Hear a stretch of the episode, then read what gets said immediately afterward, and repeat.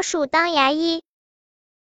老鼠先生和太太开了一家牙科诊所。老鼠先生的医术非常高超，许多动物都来找他看牙。老鼠先生很聪明，如果病人和他一样高，他就会坐在椅子上给病人看牙；如果病人的个子比较高大，他就会叫病人坐在的板上，自己架起梯子给病人看牙。但是他坚决不给伤害老鼠的动物看牙。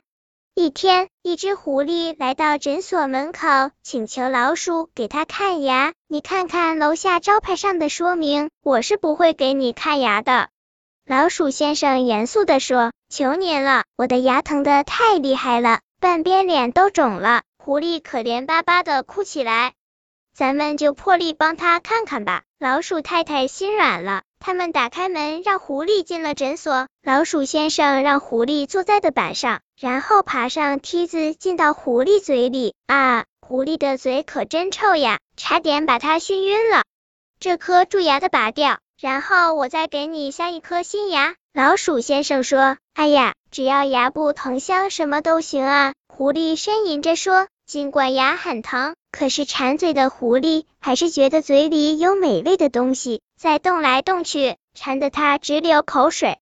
闻闻这个拔牙的时候就不会疼了。老鼠先生递给狐狸一个瓶子，果然狐狸闻了之后，很快就进入了梦乡。老鼠先生开始拔牙了，这时却听见狐狸说：“老鼠肉真香呀，再来杯美酒。”原来是狐狸在说梦话呢。不一会儿。蛀牙被拔了出来，老鼠先生把狐狸叫醒，说：“明天你再来，我给你换一颗新牙。”狐狸连忙道谢。狐狸走后，老鼠先生生气的说：“还想吃我们，真是太坏了！咱们得赶紧想个办法才行。”他们商量了好久，终于想到了一个好办法。